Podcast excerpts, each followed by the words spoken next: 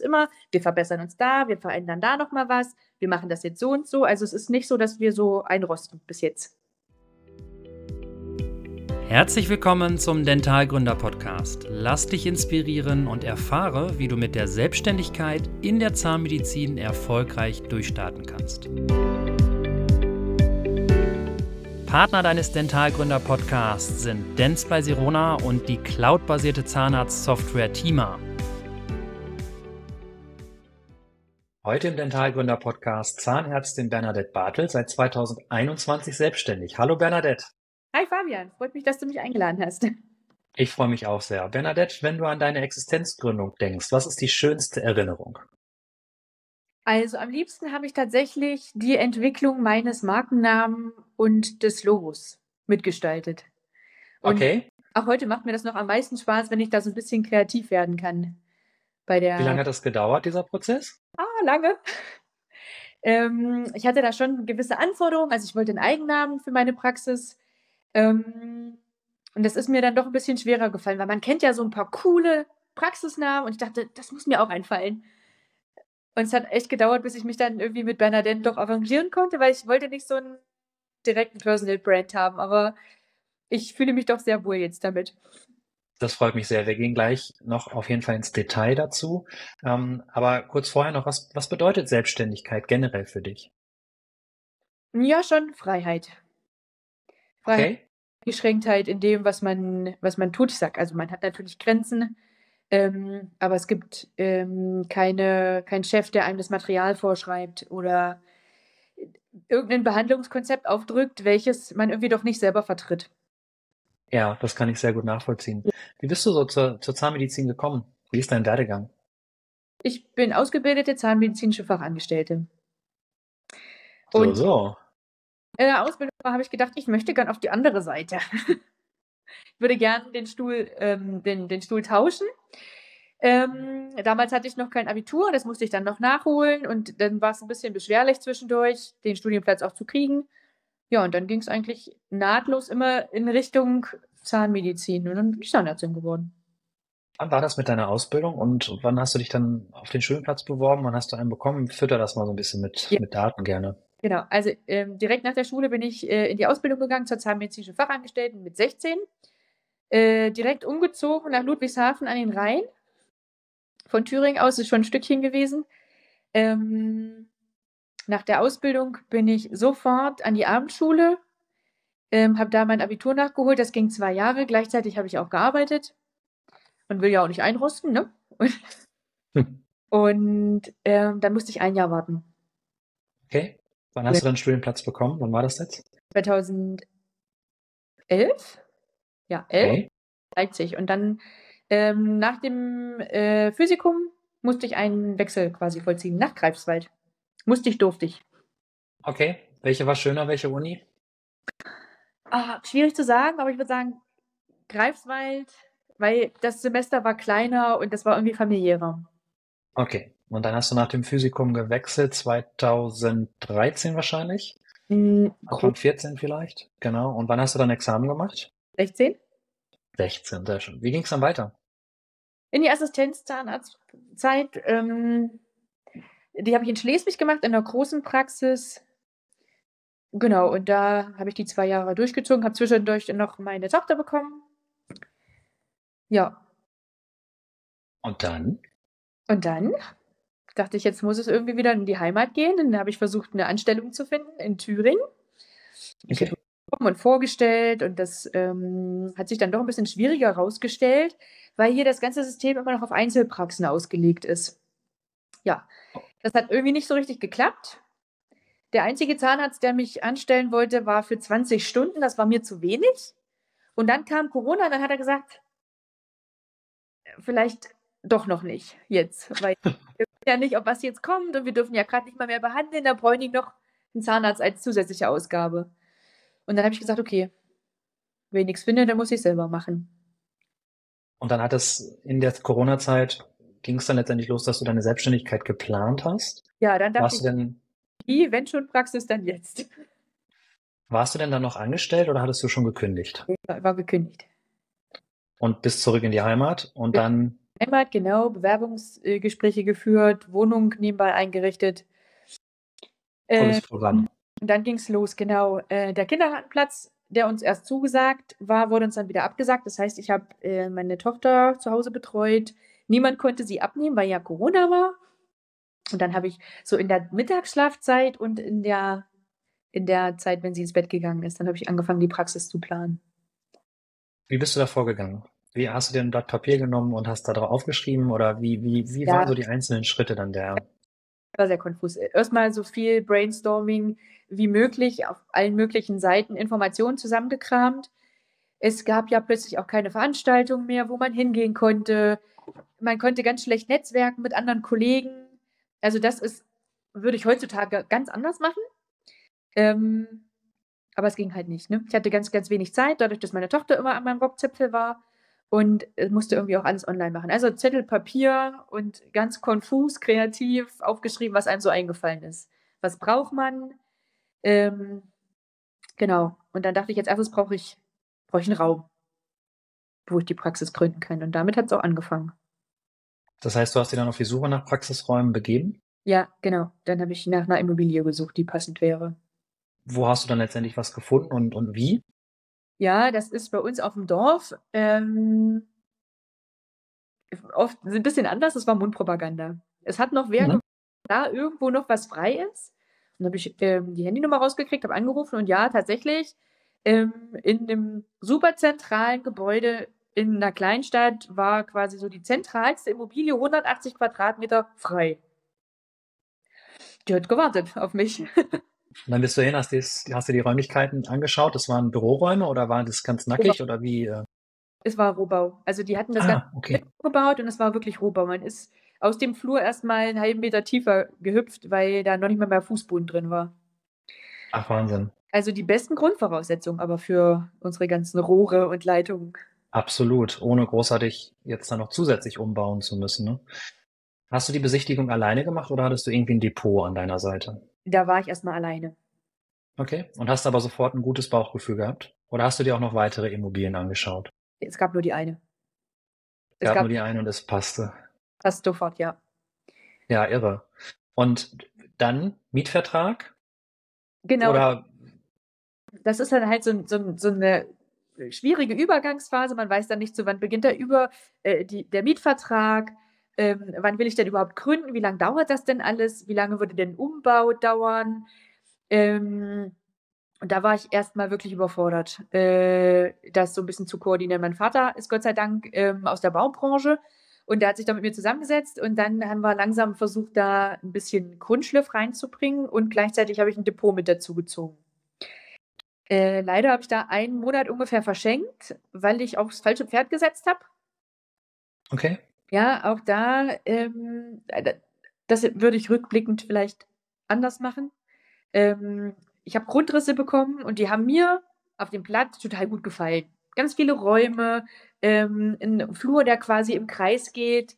Wenn ich heute die Dimension meiner Praxis ansehe, dann weiß ich, dass dieser Grundriss eine Katastrophe geworden wäre. Dann hätte ich viele Räume, die ungefähr acht Quadratmeter groß gewesen wären. Okay. Und ähm, das ist alles, wäre alles viel zu klein gewesen. Jetzt habe ich einen zentralen Flur und rechts und links große, großzügige Behandlungsräume und Arbeitszimmer. Und das war die bessere Entscheidung dann für dich, ja? Bessere Entscheidung hat aber kurz wehgetan, weil ich das Depot wechseln musste. Okay. Und was, was war so der auslösende Punkt, dass du gesagt hast, na, jetzt wechsle ich das nochmal? Dass wir von, also gleichzeitig läuft ja dann auch die Planung der Gerätschaften, was soll rein in die Praxis. Da habe ich erstmal meine Vision geäußert. Das ist ja immer das Maximum. Dann habe ich irgendwann gesagt, okay, das ist jetzt Summe X gewesen, waren knappe 200.000 über Budget. Dann habe ich gesagt, okay, jetzt müssen wir abspecken. Und dann hat er gesagt, nö, das geht nicht. Ich sage, hä, aber ich wollte doch nicht so viel ausgeben und ähm, die ganzen Baukosten waren auch noch nicht so wirklich mit eingeplant. Ja, da gab es irgendwie dann vielleicht ein Kommunikationsproblem. Ähm, auf jeden Fall sind wir von diesen Kosten nicht weggekommen. Okay. Und, Und dann habe ich mir direkt ein Telefonat mit, einer, mit einem anderen Depot geführt.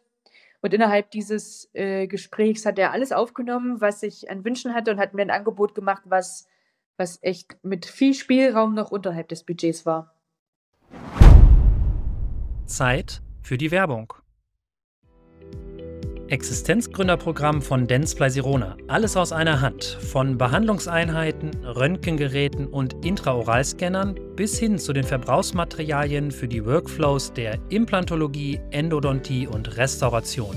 Das alles zu lukrativen Existenzgründerkonditionen. Mehr Infos unter www.dentspleisirona.de. Tima, mobil, einfach, sicher. Die erste cloudbasierte All-in-One-Software für Zahnärzte unterstützt dich bei all deinen Prozessen, von A wie Abrechnung bis Z wie Zahlungsverkehr. Vernetzt und digital arbeitest du mit einer zukunftssicheren und modernen Software. Lerne Tima kennen und erfahre mehr unter www.tima.de. Und jetzt viel Spaß bei dem weiteren Interview. Also da lohnt es sich, immer noch mal eine zweite Meinung sich auch einzuholen. Auf jeden Fall. Und dann mhm. hast du dich entschlossen, dann mit dem anderen Depot zusammenzuarbeiten, was, wie du schon sagst, sicherlich erstmal ein Schritt ist und auch vielleicht im ersten Moment wehtut, weil man hat sich ja schon so daran gewöhnt und man hat ja schon auf einem, ist ja schon auf einem gewissen Weg. Genau. Aber umso besser, wenn es dann sich hinterher herausstellt, dass das dann die richtige Entscheidung war. Ähm, also dann ist es aber so, ja. Sag mal meinen größten Fail dabei noch. Ich hatte den ähm, Vertrag für die Planung schon unterschrieben. Ah, und okay. habe gekriegt und diese Skizzen wurden mir dann auch sehr, sehr teuer in Rechnung gestellt. Okay. Meistens ist es ja so, dass das verrechnet wird, wenn dann später Einheiten und so weiter gekauft werden. Gab es denn davor eine Absprache, wenn das halt nicht der Fall ist, was das dann kosten würde, oder? Es gab. Ja, Aber, okay. Also, da kann man, das ist natürlich, ähm, haben die sich auch Mühe gegeben dabei, aber es war auch nie jemand auf der Baustelle. Es hat niemand die Baustelle selber vermessen. Und es hat auch niemand ein Raumgefühl dafür entwickelt, wie die Praxis tatsächlich aussieht. Ja. Mit dem Papier gearbeitet und dafür waren die Dimensionen einfach katastrophal danach. Also das, das wäre so nicht gegangen. Okay. Ähm, ja, das ist ein guter Tipp auf jeden Fall. Da natürlich darauf zu achten, vielleicht auch von extern sich da Hilfe zu holen, das ähm, vielleicht auch zu trennen. Das gibt es auch sicherlich Wege und Möglichkeiten, dass man halt ähm, die Planung und dann auch die Ausführung vielleicht separat voneinander macht. Das gibt's ja, gibt's ja mehrere. Wie ging es dann weiter, als dann die, als du gewechselt hast, die Planung stand dann? Wie, was waren so die nächsten Schritte dann? Genau, dann musste der Bau so ein bisschen koordiniert werden. Da hatte ich dann Gott sei Dank einen sehr, sehr, sehr erfahrenen ähm, Bauplaner an meiner Seite von dem Depot, ähm, mhm. der auch Gott sei Dank übersetzen konnte zu den Bauarbeitern, weil das konnte ich nicht. Die haben nicht verstanden, was ich wollte und vielleicht auch andersrum nicht. Ähm, und der konnte immer gut, gut vermitteln, was, was man als Zahnarzt braucht und ähm, welche Standards wir einhalten müssen. Und äh, der konnte dann auch gut mit den, mit den Kollegen vom Bau sprechen und das koordinieren. Er hat dann an die Wand gemalt, dann wussten die genau, was, was wir brauchten. Genau. Aber im Vorfeld hast du wahrscheinlich noch die Finanzierung geklärt. Ach. Oder? ja, wie war das für dich? Also, wie hast du das da gemacht? Hast du dir auch mehrere Angebote äh, eingeholt oder wie, wie lief ähm, das? Businessplan? Musstest du einen Businessplan erstellen? Ich habe einen erstellt, einfach als ähm, Vorbereitung. Ich habe mm, so eine Vorlage gehabt und habe die erstmal in Textform bearbeitet, wie so meine Praxisvision aussieht. Zahlen hatte ich nicht, konnte ich auch nicht ähm, mehr aus dem Hut Woher auch? Na klar, woher auch? Wie man sicherlich jetzt auch hört, ich hatte keinen Gründungsberater. Ich habe das irgendwie alles auf eigene Faust gemacht. Es hat funktioniert, aber es war schon ein bisschen unrund manchmal. Das kann ich, das kann ich mir vorstellen. Auf der anderen Seite hm. muss man ja auch sagen, so ein, so ein Berater, alles gut, kann man sicherlich machen, aber du musst dich ja trotzdem auch selbst mit diesen Dingen beschäftigen. Und die hm. Entscheidungen letztendlich zu treffen, das ja. musst ja auch du als Gründer. Es soll ja deine Praxis werden. Ne? Und es kann dir halt diese Entscheidung keiner abnehmen und sollte auch nicht. Von daher kann man natürlich, was einen Berater angeht, dann sagen, okay, du musst auf diese Punkte achten, du musst auf diese Punkte achten, aber am Ende des Tages, wie man sieht, bei dir klappt es ja trotzdem auch irgendwie, vielleicht manchmal nicht so ganz geradlinig, wie du schon gesagt hast, aber es klappt vor allen Dingen, oder? Mhm. Also mittlerweile klappt das. Ähm, sagen wir mal, der Weg war vielleicht ein bisschen kurvenreich. auch okay. Ähm, also Businessplan selbst geschrieben, dann eingereicht bei einer Bank, bei mehreren Banken oder wie lief okay, das? dann hatte ich erstmal den ersten Termin in, ähm, in der ersten Bank. Und äh, das war eine Bank, die sich mit Gründung von Zahnarztpraxen doch ein bisschen ausgekannt hat. Die haben dann ihre Zahlen so ein bisschen tatsächlich aus dem Hut gezaubert. ähm, was so die Erfahrungswerte sind. Das hat Okay. funktioniert, diese Übersicht mal zu haben. Ähm, habe dann aber meines Erachtens nach ein ganz, ganz schlechtes Angebot gekriegt. Eins, was irgendwie mit, ähm, mit Lebensversicherung auslösen am Ende und man zahlt die ganze Zeit keine Tilgung. Hat mir nicht gut gefallen. Und dann gab es da auch kein Zweitangebot, sondern das wäre so dieses Päckchen gewesen, entweder nimm's oder nimm's nicht. Und dazu Okay. äh, traue ich mir jetzt irgendwie nicht. Und dann habe ich mir nochmal drei andere Banktermine gemacht. Und waren da auch so regionale Banken dabei oder ähm, Genau, waren? Vor-Ort-Termine, die waren auch in Ordnung und ich denke, da wäre sicherlich auch was Gutes zustande gekommen. Geklappt hat es dann ähm, doch wie, bei einem ähm, Zoom-Call. Mhm. Okay. Also da ganz, das war ja, wir erinnern uns kurz zurück, ja, voll in der Corona-Zeit irgendwie, ne? Dann so Zeit, wahrscheinlich kurz vor dem zweiten Lockdown, ne? Im, im Laufe des Jahres 2020. Ja. Das war aber dann trotzdem in Ordnung und hat, hat geklappt, man hat ein gutes Gefühl gehabt, dann stand die Finanzierung und dann ging es los mit dem Umbau, ja? Ja, ist erstmal ein ganz gruseliger Moment, wo man auf einmal über den Geldbetrag X verfügen darf. ja, Der wird dann, also so als, als Erklärung für die, die sich damit noch nicht so auskennen, der ist dann quasi in der Regel in einem Batzen auf dem Konto und dann muss er irgendwie verteilt werden. Ähm, das ist ja schon nochmal ein bisschen anders als bei der privaten Immobilie, wo dann vielleicht Abschlagszahlungen oder sowas gemacht werden. Aber genau, man kann darüber verfügen und denkt sich auch so, naja, absetzen geht vielleicht doch noch nicht ganz mit dem Betrag, aber es ist, ähm, ja, wenn man vorher nie so, so richtig was damit zu tun gehabt hat, auf jeden Fall eine spannende Zeit. Ja. Der, der Umbau, ähm, der ging ja dann irgendwann los. Wie, wie lange hat das gedauert, bis, bis äh, ja, diese, dieser Rohbau dann so war, dass er deine Praxis war? das ging tatsächlich sehr, sehr zügig. Das waren vier Monate. Okay. Und Ja. hat auch alles gut geklappt? Oder mit, Bis auf Kleinigkeiten. Hat alles super geklappt, ja. Da waren was aber sehr pingelige äh, Bauaufsichtspersonen dabei, da mein Vater, der immer an meiner Seite war. Und wie gesagt, der, ähm, der Herr der Bauaufsicht vom Depot. okay. Was musste denn jetzt alles letztendlich so Schritt für Schritt gemacht werden, um aus einem Rohbau dann eine Zahnarztpraxis zu machen? Ähm, erstmal mussten, glaube ich, die Rohre verlegt werden, Rohre und Kabel. Elektroinstallationsplanung, wo soll welche Steckdose hin? Und da musste ja schon feststehen, wo kommt welches Gerät hin. Wo steht welcher Stuhl und welcher Stuhl? Ähm, welche Anschlüsse braucht man im Steri? Ähm, wo braucht man Druckluft? Wo braucht man Absaugung? Ist es eine Trockenabsaugung oder ist es eine Nassabsaugung? Also diese ganzen äh, Themen mussten so zügig wie es ging dann besprochen werden und dann wurden dafür die Rohrleitungen verlegt, Klimarohre wurden gelegt, ähm, ähm, Trockenbauwände, um die Räume dann erstmal zu Räumen zu machen. Es war eine große Fläche zwischendurch noch. Dann äh, kam mein Vater immer mit Brennschutzwänden, die hier und da noch eingezo äh, eingezogen werden mussten. Und ähm, zum Wartezimmer geht ja auch ein gewisser ähm, akustische Abschirmung ähm, zu wahren, also da eine dickere Wand hin. Man will dann auch nicht reinkommen in die Praxis und man hört die ganze Zeit, also da auch nochmal eine dickere Wand hin. Ähm, wo soll ein Hängeschrank hin? Da müssen dann irgendwelche USB-Platten dahinter, damit der Schrank nicht abfällt. Das musste quasi bis ins Kleinste schon durchgesprochen werden.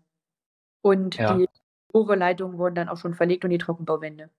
Dann kam so, eine, so ein Material mit Styropor und Beton und hat die alle eingegossen. Das war schon ein bisschen gruselig, weil ich dachte, wenn jetzt was kaputt ist, dann kriegt man es ja nie frei. Äh, darauf kam die Fußbodenheizung und auch die wurde dann ja wieder begraben unter dem fertigen Estrich. So, und Dann dann kam der Fußboden. sieht es noch nicht aus, als hätte wäre schon was passiert. Es sind schon große Beträge gegangen, aber alles im Boden. Ähm, genau, dann kamen irgendwann die Arbeiten, die die Praxis schöner gemacht haben. Ähm, dann kam der richtige Boden, der wurde dann wieder abgedeckt. Dann kamen die Maler mit Tapeten, Farben. Äh, Elektroinstallation hat dann die ganze Beleuchtungs-, das Beleuchtungskonzept umgesetzt auch. Ähm, zum Schluss Schreiner, der dann ähm, die Anmeldung gebracht hat, die Küche, noch so eine Durchreiche für ein Stereo und dann hat es so nach und nach immer Form angenommen. Und das innerhalb von vier Monaten ist aber auch schon sportlich. Genau, und dann der schönste Tag war auch noch, als dann dieser riesige LKW kam und die Praxis eingerichtet wurde. Meine Behandlungsstühle kamen, mein Röntgengerät und der Stereo eingerichtet wurde. Es war, das war cool. Und dann war es auf, sah es auf einmal aus wie eine Zahnarztpraxis dann bis zum Schluss, ja. Hattest du einen, äh, ein, eine Deadline nach hinten? Äh, ich sag mal ja. Wir haben dann gesagt, es soll zum 1.1. losgehen und ähm, wir haben es zum 18. geschafft. Okay. Also ein bisschen Verzögerung drin, okay, aber bei so einem Projekt von, von null oder von minus, minus zehn eigentlich anzufangen, mhm. bis 100% Zahnarztpraxis ist ja dann doch ja, spannendes, spannendes letztes Quartal 2020 dann gewesen. Ja. Jetzt hast du am Anfang schon gesagt, dass du da total drin aufgegangen bist, dein Marketingkonzept mhm. zu erstellen. Wann, wann lief das in diesem Prozess? Mhm. Auch gleich zu Beginn mit. Ich sag mal Räume und dann kam auch gleich, ähm, ich brauche einen Namen, ich brauche ein Logo. Ich muss ja irgendwie, also ich habe übrigens eine Neugründung gemacht. Das hat man jetzt schon fast mitbekommen, jawohl. ja, auch die Patienten. Irgendwer muss ja auf, aufmerksam werden auf meine Praxis. Und deswegen dachte ich, ich brauche irgendwas, äh, was wirklich Aufmerksamkeit erregt. Ja, und das haben wir uns dann ausgeklügelt. Aber selbst gemacht oder mit einer Agentur zusammengearbeitet? Okay. Ja. Dieser Prozess, das dauert ja wahrscheinlich auch, oder war das irgendwie von vornherein sehr schnell klar? Hm, war schon ein Prozess, der auch ähm, mehrere kreative Abende oder Nachmittage gekostet hat.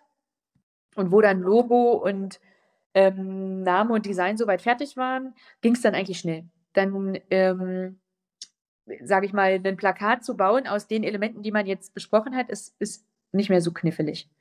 Okay. Genau. Und da hatten wir neben dem Haus, was ja relativ neu noch gebaut war, in dem die Praxis ist, war so eine alte Bautafel noch frei. Oder da war noch das Haus drauf hier, Fertigstellung, weiß ich nicht, 2019. Und dann habe ich meinen Vermieter gefragt, ich hätte gern einen Banner vorne an, mein, an meine Fenster, von Fenster zu Fenster. Und der hat gesagt, ah nee, der Wind, der macht dann den Putz kaputt. Okay.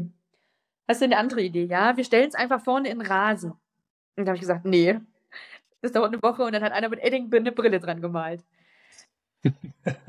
und kam uns die Idee, okay, wir nehmen diese Bautafel. Wir nehmen diese Bautafel und die war halt echt imposant. Die sind fünf mal sechs Meter gewesen.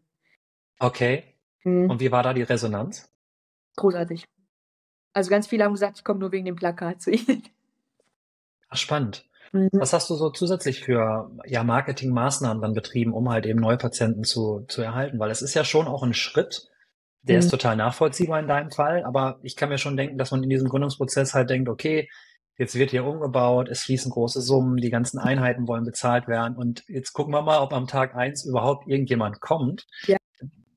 Also wie, wie hast du dann weiterhin auf, die, auf, auf dich aufmerksam gemacht? Genau, es, wir haben Flyer erstellt und die auch per Hand selber ausgetragen. In, einem, ähm, in dem Umkreis, der jetzt schon mein Patientenklientel dann auch anspricht. Ne? Ähm, und dann habe ich meine, meine Instagram-Seite hochgezogen. Das war, das ist, das bin 100% ich. Da hat die Mar äh, Marketingagentur ihre Finger nicht im Spiel. Wie hast du dich da zurechtgefunden? Was, was ist das Besondere der Instagram-Seite? Ja, also erstmal, erster Schritt war, ich folge Zahnärzten und gucke, was die so machen. Vernetze mich halt da und habe viele Fragen auch gestellt an Kollegen und war eher so Learning by Doing. Wie macht man eigentlich eine Story? Wie geht so ein Beitrag? Was muss man machen, um einen Reel zu machen? Das ist ja jetzt relativ neu, das gab es 2021 noch nicht gleich.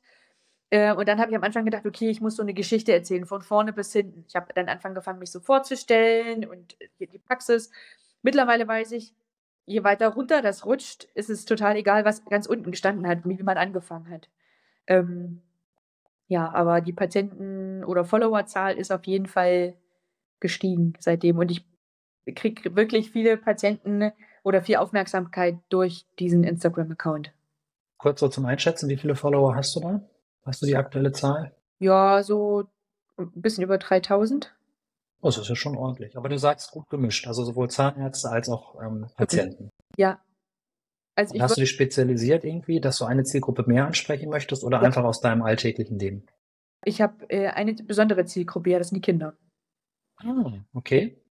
Ähm, ich habe erstmal wollte ich nur, dass es sehr einladend aussieht für die Kinder. Ich habe ähm, so ein kleines Kinderkonzept in der Praxis ähm, mit eingeflochten und wollte halt, dass die Kinder vom, vom optischen sehr einfach haben.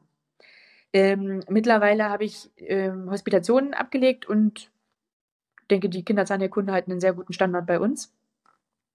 Ähm, was aber auch ein schwieriger Weg war, dann so ins ganze Team reinzuentwickeln. Ne? Ja. Man muss dazu sagen, du hast keine reine Kinderzahnheilkunde-Praxis, du machst ja auch noch andere Behandlungen, oder? Genau, ich mache auch noch andere Behandlungen. Ich bin auch Allrounderin. Wie kam das, dass du da dein Fable für gefunden hast? Weil ich immer finde, dass es die Stiefkinder sind.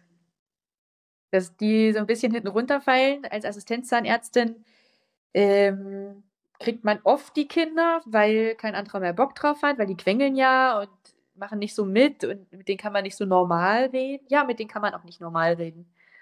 Aber mit denen kann man halt ganz, ganz lustige Sachen machen. Und dann, wenn man die Kommunikation und die psychologische Verhaltensführung einmal so raus hat, dann ist echt cool, wie man auch schon so ganz, ganz kleine, so Dreijährige durch so eine Sanierung führen kann. Das ist echt beeindruckend. Und es gibt, glaube ich, auch relativ viel dann ja auch zurück, wenn man ja so eine Patientenführung dann hat und dementsprechend auch dann das so eine positive Feedback-Schleife da bekommt, oder? Ja, das ist das Schönste. Das Schönste, wenn die Kinder sagen, es war cool, oh, wann darf ich wieder zu der Zahnärztin? Oh, ich will noch nicht nach Hause. Das sind so die Aber Sachen. Eine, eine reine Kinderzahnheilkunde-Praxis ist noch nichts für dich oder wer weiß, was noch kommt oder? Schauen wir mal. Sehr gut. Sehr gut. Ja, sehr schön. Ähm, ja, jetzt hast du ja schon gesagt, du hast eine neue Gründung gemacht. Es war letztendlich so aus der Not heraus, weil halt nicht so richtig andere Alternativen gab. Aber du hast, als du dann gegründet hast, ähm, 18. Januar 2021 hast du gesagt, war der, war der erste Tag. Ab wann hast du so Termine vergeben? Wie, was, wie, wie war der erste Tag? Also, was, was hast du gemacht?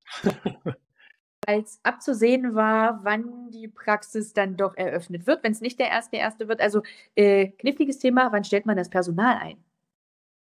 Richtig. Und? Richtig. Was machen die in der Zeit? Ja, ich habe die zum ersten ersten eingestellt.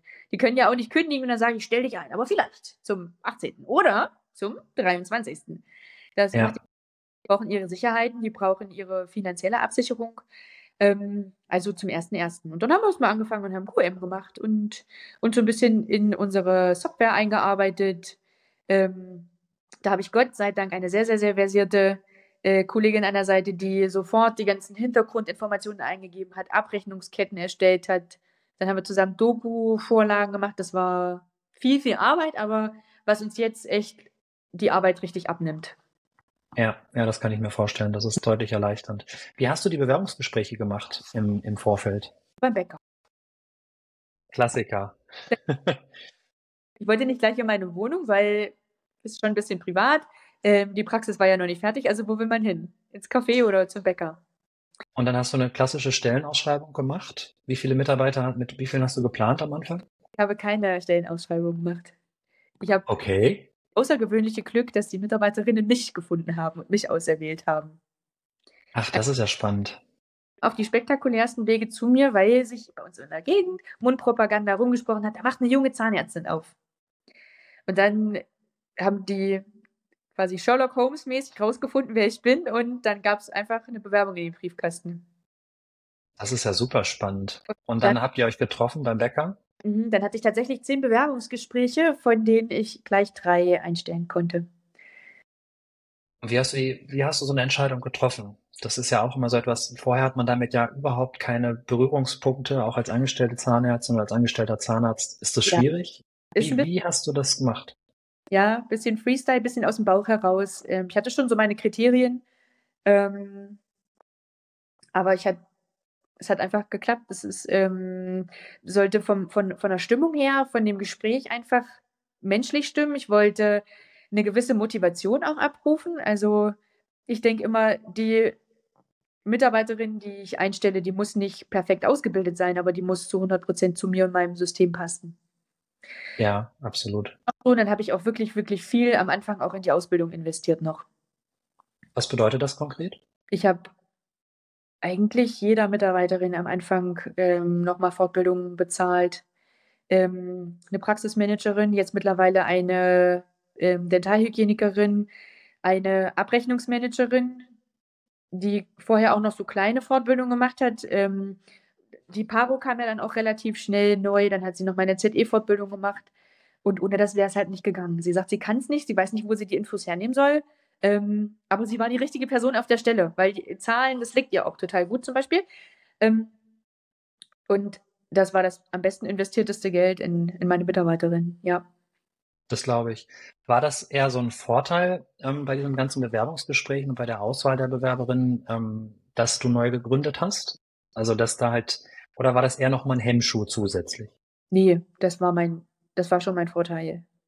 Alles neu, alles modern, junge Zahnärztin, vielleicht auch sympathisch, das weiß man ja immer nicht. Am alles aus. Weil ich stelle mir das auch, ich meine auch für so ein zukünftiges Team, die mhm. kennen sich ja dann auch noch gar nicht. Ne? Also die wissen ja noch gar nicht, okay, die, die Chefin lernt man dann kennen, aber die anderen Kollegen, das weiß man ja auch noch nicht. Und da hast du dann im Vorfeld da schon irgendwie teambildende Maßnahmen gemacht oder war das dann so ab, ab dem ersten oder beziehungsweise ab dem zweiten ersten alle in die Praxis und wir lernen uns jetzt mal kennen und vielleicht frühstücken wir mal gemeinsam? Ja, also wir hatten ein, ein, ein gemeinsames Date quasi vorher, haben uns nochmal ein bisschen besprochen, ähm, dann auch unsere Arbeitskleidung ausgesucht zusammen, anprobiert, welche Größen passen. Ähm, so ein paar Vorabinformationen, Käffchen getrunken und das war es eigentlich. Dann war. Dann ging's los. Aber habe ich anscheinend Glück gehabt oder ein gutes Näschen gehabt, weil die, die sind doch alle sehr zusammengeschweißt. Es wird immer inniger bei uns. Und die Mitarbeiterinnen sind auch nach wie vor da. Die Mitarbeiterinnen sind nach wie vor da, ja. Ja, irre. Das ist, ja, wie du sagst, richtige Nase gehabt und ähm, gutes mhm. Team zusammengestellt. Mhm. Das ist, ja, ja, genau. Und das kommt zusätzlich dann dazu, dass äh, natürlich das dann dementsprechend auch äh, dann diese Chance genutzt worden ist, ne? weil man springt ja dann doch auch als zukünftige Mitarbeiterin in, in kaltes Wasser in dem Sinne. ähm, ja, dann habt ihr diese Zeit vom 2.1. bis zum 18. Januar genutzt, QM. Praxisstrukturen mhm. erschaffen. Termine wurden dann wahrscheinlich irgendwann auch dann vereinbart. Äh, genau, das war auch nochmal so eine kleine knifflige ähm, Stelle. Ich hatte meine Software gekauft zu Datum X, weiß ich nicht mehr genau. Ähm, das heißt, ich hatte verfügbares Terminbuch. Das waren, glaube ich, so drei Monate vorher. Und mhm. war dann auch die Telefonnummer. Die Telefonnummer stand auf dem Plakat. Das heißt, es musste ja irgendwo Plakat, Telefonnummer, Terminbuch immer griffbereit sein. Also ich hatte dann mein Handy mit Rufumleitung von dieser Nummer auf, der, auf mein Handy und den Laptop. Und egal, wann es geklingelt hat, wusste ich, es könnte ein Patient sein. Es könnte mein erster Patient sein. Und so war es auch. Also es hat nicht lange gedauert und dann haben die ersten Patienten schon Kontakt aufgenommen. Cool. So dass ihr dann nicht am ersten richtigen Tag quasi alleine irgendwie da in der Praxis standet, sondern da auch schon ein gefülltes Terminbuch hattet, ja? Ja, tatsächlich. War von Anfang an ein gefülltes Termin. Ich hatte, ich hatte nie Terminausfall. Hattest du Sorge davor? War das irgendwann mal, ähm, ja? Ja, ja, ja, klar. Ähm, man hat immer Sorge davor, dass die Praxis irgendwie leer bleibt, dass man nicht arbeiten kann. Also wir können ja noch so viel auffüllen und die Praxis schön streichen. Wenn keine Patienten kommen, kommt doch kein Geld rein. Und die Kosten laufen. Nicht nur für die Praxis, sondern auch für die Mitarbeiter. Jo, alle halten die Hände auf. Da muss man auch dafür sorgen, dass genügend Umsatz gemacht wird. Absolut. Und jetzt hast du ja schon gesagt, du hast dich dann im Laufe dieser zweieinhalb, ja, fast drei Jahre ja eigentlich jetzt schon, äh, die du selbstständig bist, ähm, im Team auch vergrößert. Also mhm. du hattest drei Mitarbeiterinnen zur, zur Gründung. Wie viele Mitarbeiter seid ihr jetzt? Elf. Oh, das ist ja also deutlich größer auf jeden Fall. wie, wie kam das? Also ähm, auch mit, mit angestellter Zahnärztin oder Zahnarzt oder wie? Äh... Eine angestellte Zahnärztin und zwei Auszubildende. Ähm, die Prophylaxe splittet sich so ein bisschen auf. Das sind zwei Teilzeitkräfte. Ich habe noch eine, die 450 Euro ähm, Jobberin ist. Ähm, die habe ich auch eigentlich nur eingestellt, weil die so eine coole Bewerbung geschrieben hat. Und die ist jetzt unser Springer, aber sie ist trotzdem ein wertvoller Bestandteil im Team, weil die kann halt auch mal einspringen. Und sowas ist auch total wichtig. Weil wenn mal wer krank wird, dann kann sie uns vielleicht aus der Patsche helfen. War das immer für dich schon klar, dass du dich so vergrößern möchtest oder wie ist das gekommen? Mm, also meine Vision ist tatsächlich eine Praxis mit drei Behandlern. So von Anfang an habe ich gesagt, ich würde gern irgendwie mit drei Zahnärzten zusammenarbeiten. Mit dir oder äh, zusätzlich zu dir? Mit mir. Mit dir. Okay. das weiß ich noch nicht. Jetzt, äh, Aber es ist dein Ziel auf jeden Fall. Das, das Ziel, was noch vorhanden ist, ja. Okay, und also keine Großstruktur, das hat man, erlebt man ja auch immer mal, dass man das irgendwie die wildesten Fantasien da entstehen, dass man irgendwie eine Klinik oder sowas haben möchte mit, keine Ahnung, 10, 20, 30 angestellten Zahnärzten. Hat es einen besonderen Grund, warum drei? Oder war das, ist das einfach so zufällig gekommen und hast du gedacht, damit kannst du dich äh, ja, anfreunden. Genau. Ich kenne sehr, sehr große Praxen und habe da gearbeitet und ich kenne sehr kleine Praxen und ich wusste, das ist beides nicht so das, was ich mal haben will. Also so mit drei Mitarbeiterinnen äh, das ganze Leben wäre mir, glaube ich, auch ein bisschen zu, nicht langweilig, will ich nicht sagen, das wäre auch schon schön und familiär, aber ähm, ist, man ist auch unflexibel. Als einziger Behandler ist man unflexibel. Man kann nicht krank werden, man kann nicht den Urlaub so machen, ohne dass die Praxis zu ist. Die Patienten, wenn ich zwei Wochen weg bin, die müssen zu einer Vertretung gehen, wenn mal was sein sollte. Das fand ich am Anfang echt irgendwie auch ein bisschen belastend. Und ich bin auch immer in die Presche gesprungen. Das rate ich nicht jedem, der sich selbstständig machen will, aber ähm, ich bin dann auch so eine Mutter Teresa, die dann empfänglich ist dafür, ähm, aus der Patsche zu helfen, wenn am Wochenende irgendwie jemand in Not ist. Okay. Da würdest du dich, was würdest du da konkret anders machen? Meine Freizeit ist auch was wert, ist auch sehr, sehr wertvoll, weil ich auch Mutter bin und ich auch äh, meiner Tochter gegenüber Verpflichtungen habe. Ja, das kann ich total, total gut verstehen. Und das mhm. machst du aber mittlerweile schon? Oder? Okay, na immerhin. okay. Ähm, ganz generell die Frage, würdest du dich selbst, also würdest du dich wieder selbstständig machen oder hast du es irgendwann bereut? Gab es Phasen, wo du gesagt hast, also jetzt höre ich auf oder will ich nicht machen? Mhm, 100 ähm, Prozent und noch mehr jetzt. Also jetzt, wo ich weiß, wie es ist, würde ich es äh, jedem raten. Ich, am Anfang wusste ich ja nicht, dass ich das möchte. Ich wollte ja angestellt bleiben. Aber ja. wenn ich mein altes Ich nochmal wieder treffen könnte, dann würde ich sagen, bist du verrückt, sofort. sofort selbst. Warum? Was sind so die Key Points für dich?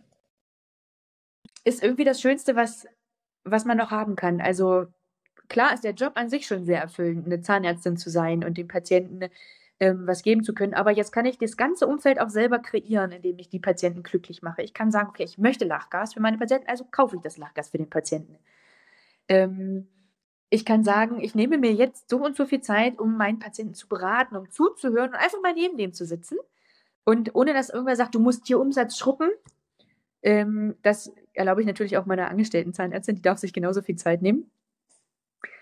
Ähm, ich kann meine Mitarbeiter und mein Team so zusammenführen, wie ich das wollte. Und das ist auch nochmal so ein, so ein i-Tüpfelchen. Also ich, ich liebe mein Team und ich arbeite, liebe auch die Arbeit mit dem Team.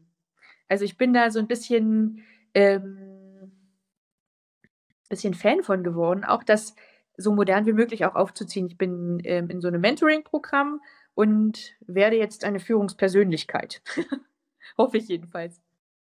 Weil das ja auch etwas ist, was wir während des Studiums und häufig auch während der Assistenzzeit halt überhaupt nicht lernen. Ne? Da habe ich, hab ich ja eben gerade schon mal angedeutet. Ja. Bringt dir das viel? Das ist so wertvoll. Inwiefern hast du dich da selbst verändert oder merkst du, dass du dich selbst verändert? Ja, bringt mehr Leichtigkeit mit sich. Ähm, die Probleme, sage ich mal, oder die Herausforderungen ähm, sind doch alle ähnlich. Wenn wir in unserer ähm, WhatsApp-Gruppe uns irgendwas schildern, dann sagt die Hälfte, kenne ich. Und es gibt sofort einen guten Ratschlag, wie man aus so einer Situation wieder rauskommen kann.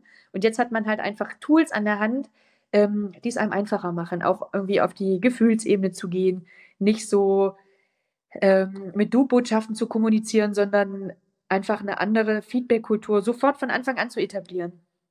Die Besprechungskultur, die überarbeitet sich immer wieder mal. Jetzt ähm, auf jeden Fall machen wir jeden Morgen eine kleine Frühbesprechung, die ist auch super wertvoll. Und ich frage auch ganz, ganz oft, was war gestern euer Diamant? Und das leitet sofort mal den Fokus auf was Positives, was Schönes, das Team lacht zusammen. Und mit dieser Stimmung geht man in den Tag was ganz anderes, als wenn die erste Kollegin sagt, oh, ich musste kratzen. Das kann ich mir vorstellen. Ähm, erzähl mal gern was zu dieser Frühbesprechung. Wie, wie lange dauert die? Wo macht ihr die? Ähm, die Einstiegsfrage hast du schon gesagt. Was war gestern euer Diamant? Ja, wie, geht, wie geht das weiter? Ähm, die startet um 7.55 Uhr und endet um 8 Uhr. Und die erste Frage ist, was lief gestern nicht so gut? Okay. Und dann kommt schon häufig das eine oder andere. Die eine oder andere sagen, ja, hier, mir ist das und das aufgefallen. Die anderen sagen, ah, ich habe das und das nicht so gut gemacht. Also keine Scheu davor, das zu, zu kommunizieren, was irgendwie blöd gelaufen ist. Hat auch keiner Sorge davor, dass äh, mit dem Finger auf eingezeigt wird. Und dann nächste Frage, wie können wir das ab heute sofort besser machen? Ja, ich gucke auf die Checkliste, ähm, ich notiere mir das hier im Termin, dass ich das nicht nochmal vergesse.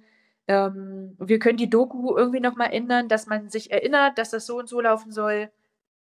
Kleinigkeiten. Wenn es ein größeres Thema werden sollte, dann sagen wir, okay, verschieben auf die, Team, auf die Teamsitzung. Wie und häufig die, macht ihr die, die größere Teamsitzung? Ähm, wie gesagt, das System überarbeitet sich gerade. Wir haben im Moment einen Reorga-Tag, wo ähm, alle drei Monate die Praxis still ist und dann keine Patienten kommen. Dann habe ich meine, dann haben wir quasi alle Besprechungen an dem Tag. Aber es ist ein bisschen zugeballt. Okay, das glaube ich.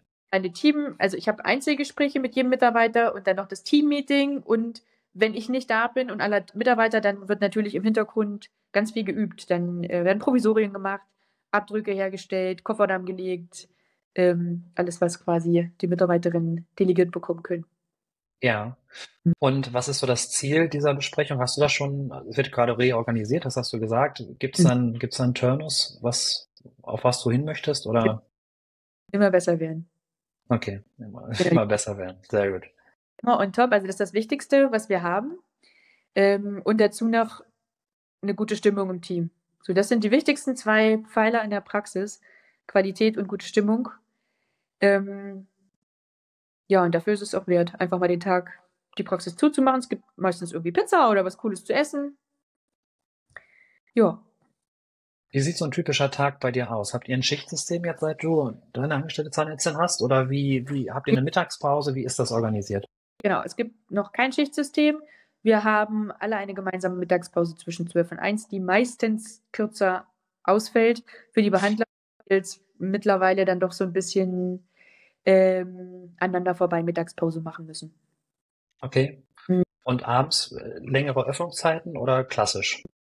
Ähm, genau, zu den Öffnungszeiten kann ich auch gleich mal sagen. Also ansonsten ist die Struktur so, dass ich morgens total gerne die Hardcore-Sachen mache, also eine Präparation von vier Stunden, da will ich konzentriert sein, da will ich frisch sein, Morgenbesprechung und dann geht das los. Ähm, Montagnachmittags haben wir auf drei Behandlungszimmern Individualprophylaxe und Früherkennungsuntersuchung. Die Mädels klären auf, putzen und ich mache Kontrolle, Kontrolle, Kontrolle, Kontrolle, Kontrolle, Kontrolle. Mhm. Super. Mussten wir aber auch erst ins Team bringen. Lief am Anfang auch ganz, ganz anders. Äh, der Mittwochnachmittag ist mein Kinderbehandlungstag. Da finden quasi die kleinen Sanierungen statt, immer im Quadrantensanierung. Dann können die einmal sich auf Kinder einstellen. Wir haben dann auch eine andere Klamotte an, ähm, mit kleinen Füchsen drauf. Und ähm, dann wissen alle, okay, es ist Kindersprechstunde. Ähm, genau, dann habe ich selber meinen langen Tag am Dienstag von 8 bis 8. Meine Kollegin hat den am Mittwoch von 8 bis 8 und der Freitag ist kurz. Ich hatte auch mal ganz am Anfang die ersten das erste Jahr, das verraten wir aber keinem, hatte ich ähm, eine 6 Uhr Sprechstunde am Mittwoch. Also ich kam aus dem 12-Stunden-Tag und bin gleich wieder in die Morgensprechstunde um 6 Uhr gegangen. Wie kam das? Ich fand es cool. Ich fand es cool, den Patienten anbieten zu können. Das haben auch wirklich viele in Anspruch genommen. Aber es hat mich so mürbe gemacht irgendwann. Dieser das glaube ich. Der Gedanke dahinter ist, ich habe eine Tochter ich war alleinerziehend und konnte mich sonst eigentlich immer nur an die Öffnungszeiten vom Kindergarten anlehnen. Also das heißt, 16 Uhr ist der Kindergarten zu, muss die Praxis zu sein. Ähm, dann haben wir einen Oma-Tag eingeführt und die Oma hat am Dienstag das Enkelkind. Dann ähm, habe ich den Nachmittag frei und kann so viel arbeiten, wie ich will. Und ich dachte, und den Morgen, den nutze ich auch noch aus. Weil dann wird sie ja auch von Oma in den Kindergarten gebracht. Und das war das Erste, was ich abgeschafft habe. Verständlich. Und ja. ähm, einfach aus, wenn man realisiert hat, das ist mit den eigenen Kräften auf Dauer nicht machbar und bringt dann ja am Ende des Tages auch niemandem was, wenn man dann nachmittags schon so kaputt ist, dass man die Zeit mit der Familie dann auch nicht verbringen kann, oder? Ja, genau, genau. Das heißt, dieses System ist ja schon so bei dir, dass du zu bestimmten ähm, Tageszeiten, aber auch zu bestimmten Tagen an sich dann mhm. nur Behandlungen von einer Sorte in dem Sinne machst. Und das hast du vorgegeben. Ähm, war, das, war das von Anfang an so, ab dem ersten Tag? Oder dieser, ich, auch da stelle ich mir schwierig vor, diesen Übergang zu gestalten. Also von, ich bestelle alles irgendwie eins hin zu, Montagmorgens mache ich jetzt nur noch meine großen Sachen, Mittwochnachmittags ja. habe ich nur die Kindersachen. Wie, wie hat sich das etabliert? Genau, also wie kam das?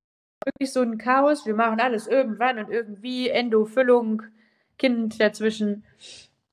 Ähm, das wie hat sich das etabliert? Ähm, die großen Sachen, also erstmal musste man sowieso konservieren, vorarbeiten, parodontologisch alles in Ordnung bringen und dann kam, also nicht jede Präparation dauert ja vier Stunden. Das sind so meine, meine Monsterprojekte, die man so manchmal hat. Ne? Mhm. Ähm, Und dann haben wir so ein System etabliert, dass wir die Termine vergeben, ohne dass die Heilkostenpläne genehmigt sind. Weil ich eh so einen langen Vorlauf habe. Wir sagen dann, okay, ähm, wir sind mit den Füllungen durch. Ähm, jetzt machen wir mal eine kleine Pause. Wir machen die Termine für die Präparation in einem halben Jahr. Ähm, nehmen wir die Termine schon mal mit und von da aus quasi wieder rückläufig. Ähm, kommt darauf an, wie groß die Arbeit ist und ob wir einen Gutachter quasi mit einplanen ähm, die HKP-Besprechung nochmal, Röntgenbilder, Vipro, ob dann alles in Ordnung ist. Es kann auch mal sein, dass man so einen Termin dann mal canceln muss. So einen Langtermin. Ist aber nicht schlimm, weil mein Terminbuch so vollgestopft ist, dass meine Kolleginnen immer super froh sind, wenn da mal eine Lücke ist und die dann da wieder was reinbauen können. das kann ich mir gut vorstellen. Und also das heißt, es kommt auch nicht vor, dass solche Termine dann irgendwie äh, leer bleiben, sag ich mal. Ja, aber das ist ja auch immer so eine Angst, dass man da was geblockt hat und ich finde das total toll, dieses System. Wir haben das bei uns ja so zur Hälfte, sage ich mal, etabliert. Es könnte noch ein bisschen konsequenter sein. Ich glaube, dass das dann wirklich strukturierter auch wäre. Ähm, aber das ist halt so ein, so ein, Argument, dass man sagt, okay, selbst wenn es, wenn er leer bleiben würde, dieser, dieser Terminblock, dann mhm. nimmst du ihn halt eine Woche vorher raus und dann füllt er sich schon mit Schmerzpatienten oder mit kurzfristigen Dingen. Ja? Und äh, manchmal dient er ja auch einfach als Zeitpuffer, weil halt so viel los ist in der Praxis. Ja, wir haben ansonsten auch noch ähm eine Liste mit Patienten, die spontan sind, die flexibel sind und für solche Termine auch zur Verfügung stehen. Okay. Also haben wir eine ganz gute Struktur mittlerweile in der Praxis erreicht, ähm, um auch solche, ja, also es kann ja auch mal sein, ein Patient ruft an und sagt, ich kann nicht kommen, ich bin krank. Lücke, äh, es ist 12 Uhr um 15 Uhr.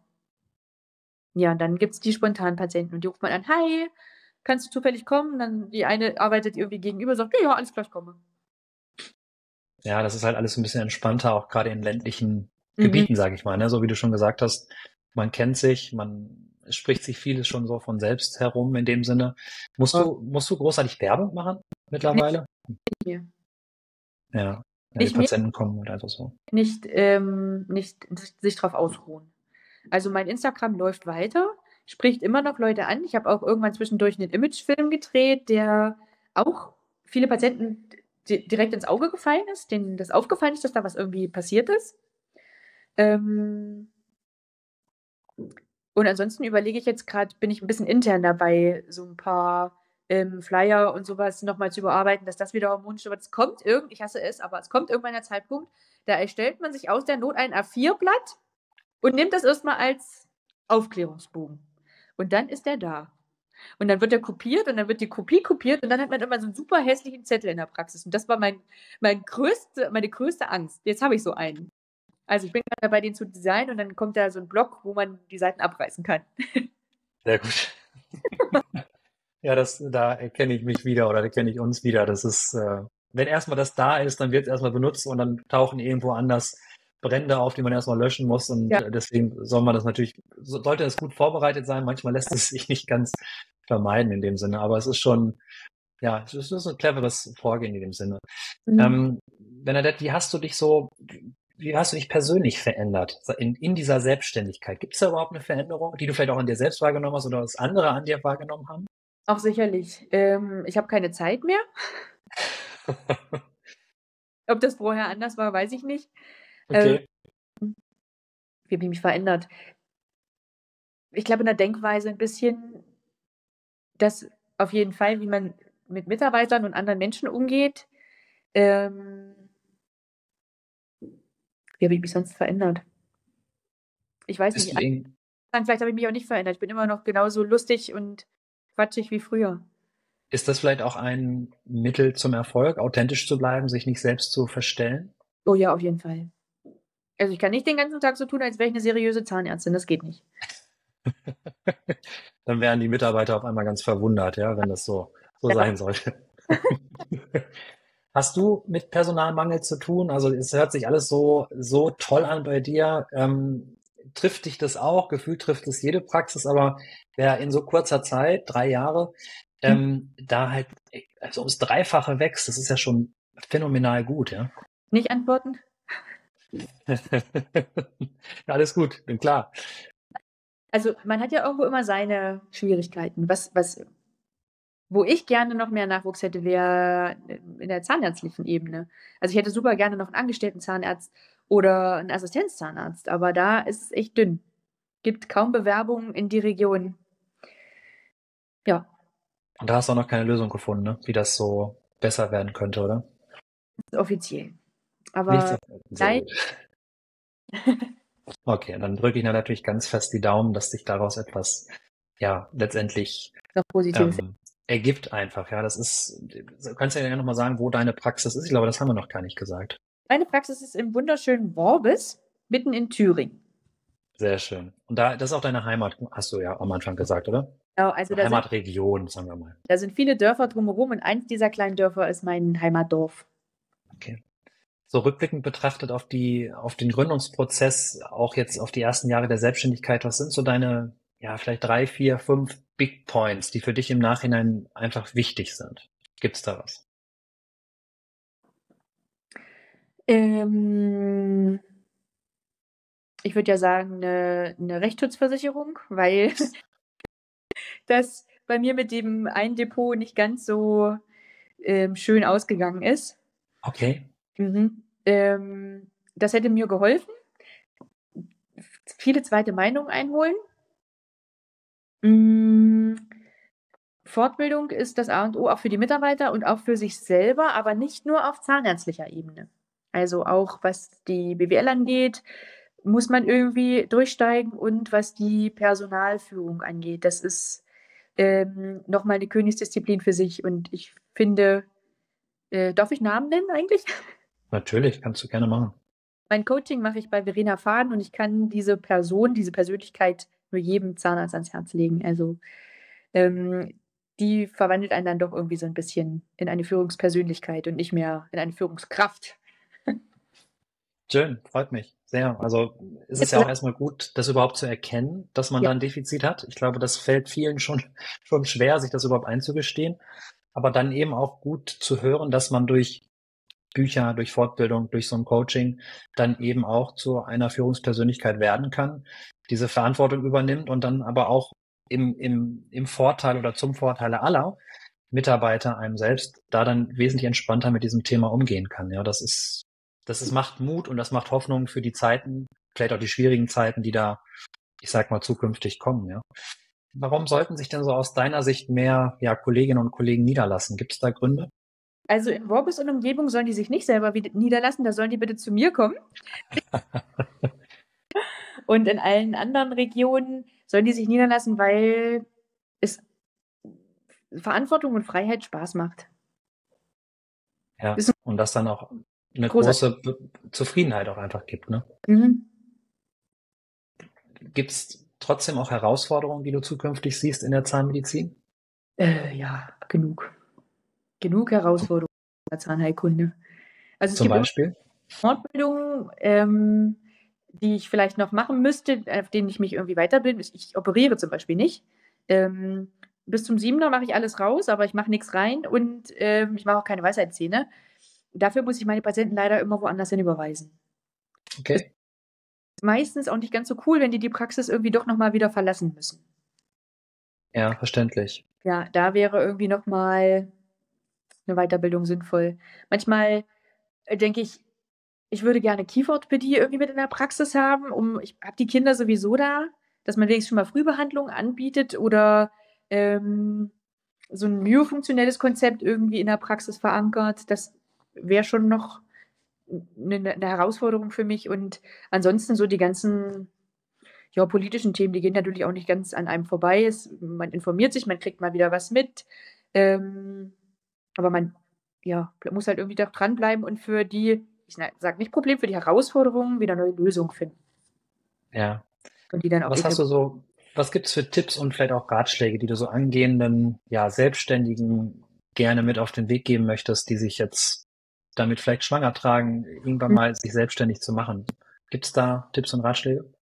Selbstbewusst bleiben, äh, authentisch bleiben, immer den gut gelaunt sein bei der ganzen Sache, wenn es wenn, wenn sich irgendwie was blöd anfühlt, müsste man vielleicht die Stellschraube mal ändern. Dann ist man vielleicht irgendwie ein bisschen vom Weg abgekommen. Das ist nicht immer leicht, ne? Mhm, genau, weil, genau, das habe ich auch selber nicht erkannt, so schnell.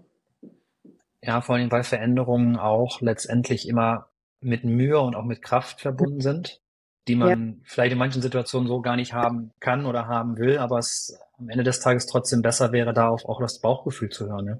Dieser Schritt fehlt in der, in der Neugründungspraxis, in der Neugründerpraxis, dass ähm, es ist immer was Neues. Es ist immer noch aufregend und wir verändern hier ein bisschen, verändern da ein bisschen. Es ist noch nie so ein Stillstand reingekommen, dass wir so monoton vor uns hingearbeitet haben. Es ist immer, wir verbessern uns da, wir verändern da nochmal was, wir machen das jetzt so und so. Also es ist nicht so, dass wir so einrosten bis jetzt. Ja, das ist ja, auch bei den Neugründungen. Verständlich, absolut. Hm. Wir kommen schon zur letzten Frage. Die mhm. standesmäßig immer, ähm, ja, was ist so die, die wichtigste Lektion, die du ja, Kolleginnen und Kollegen mit auf ihrem Weg mitgeben wollen würdest? Mhm. Bleibt fair zueinander. Genau, wir haben nicht nie, wir haben kein Problem damit, zu wenig Patienten zu haben, das weiß ich jetzt. Sondern ähm, wir haben ganz andere Probleme und die kriegen wir nur zusammengelöst, also zusammenhalten. Wir sind alle Kollegen. Das ist das Wichtigste. Das ist ein toller Ansatz. Sehr gut. Das ist bisher auch so noch so deutlich noch nicht gesagt worden. Von daher, das sind tolle Abschlussworte. Bernadette, ich danke dir sehr für deine Zeit. Ich lasse mir immer gerne mal in die Karten gucken. Also wer Interesse hat, ähm, meine Praxis anzugucken, darf sich eingeladen fühlen, vorbeizukommen. Die Einladung, der Einladung werden bestimmt einige folgen. Das ist äh, großartig und phänomenal, dass du da so offen bist. Und ich glaube, man hat das einfach gemerkt, dass du da unheimlich viel Wert auch äh, auf eine empathische Kollegialität legst, egal ob es im Umgang mit deinen Mitarbeitern ist, vielleicht auch mit anderen Kolleginnen und Kollegen. Und ja, ich danke dir für deine Zeit, vielen Dank für deine Einblicke, für deine Impulse und bin gespannt, was in den nächsten Jahren dort kommt. Wir werden sicherlich äh, weiterhin uns ja, da gegenseitig verfolgen, unsere Wege und hab einen schönen Tag. Vielen Dank dir. Danke. Tschüss. Bis dahin. Ciao, ciao. Dir gefällt, was du hörst? Dann abonniere bitte diesen Podcast und bewerte ihn mit 5 Sternen, damit auch andere auf ihn aufmerksam werden. Dieser Podcast ist eine Produktion von Dentalgründer, eine Marke der Fargo EG. Inhalt und Redaktion unterliegen der Verantwortung von Fargo.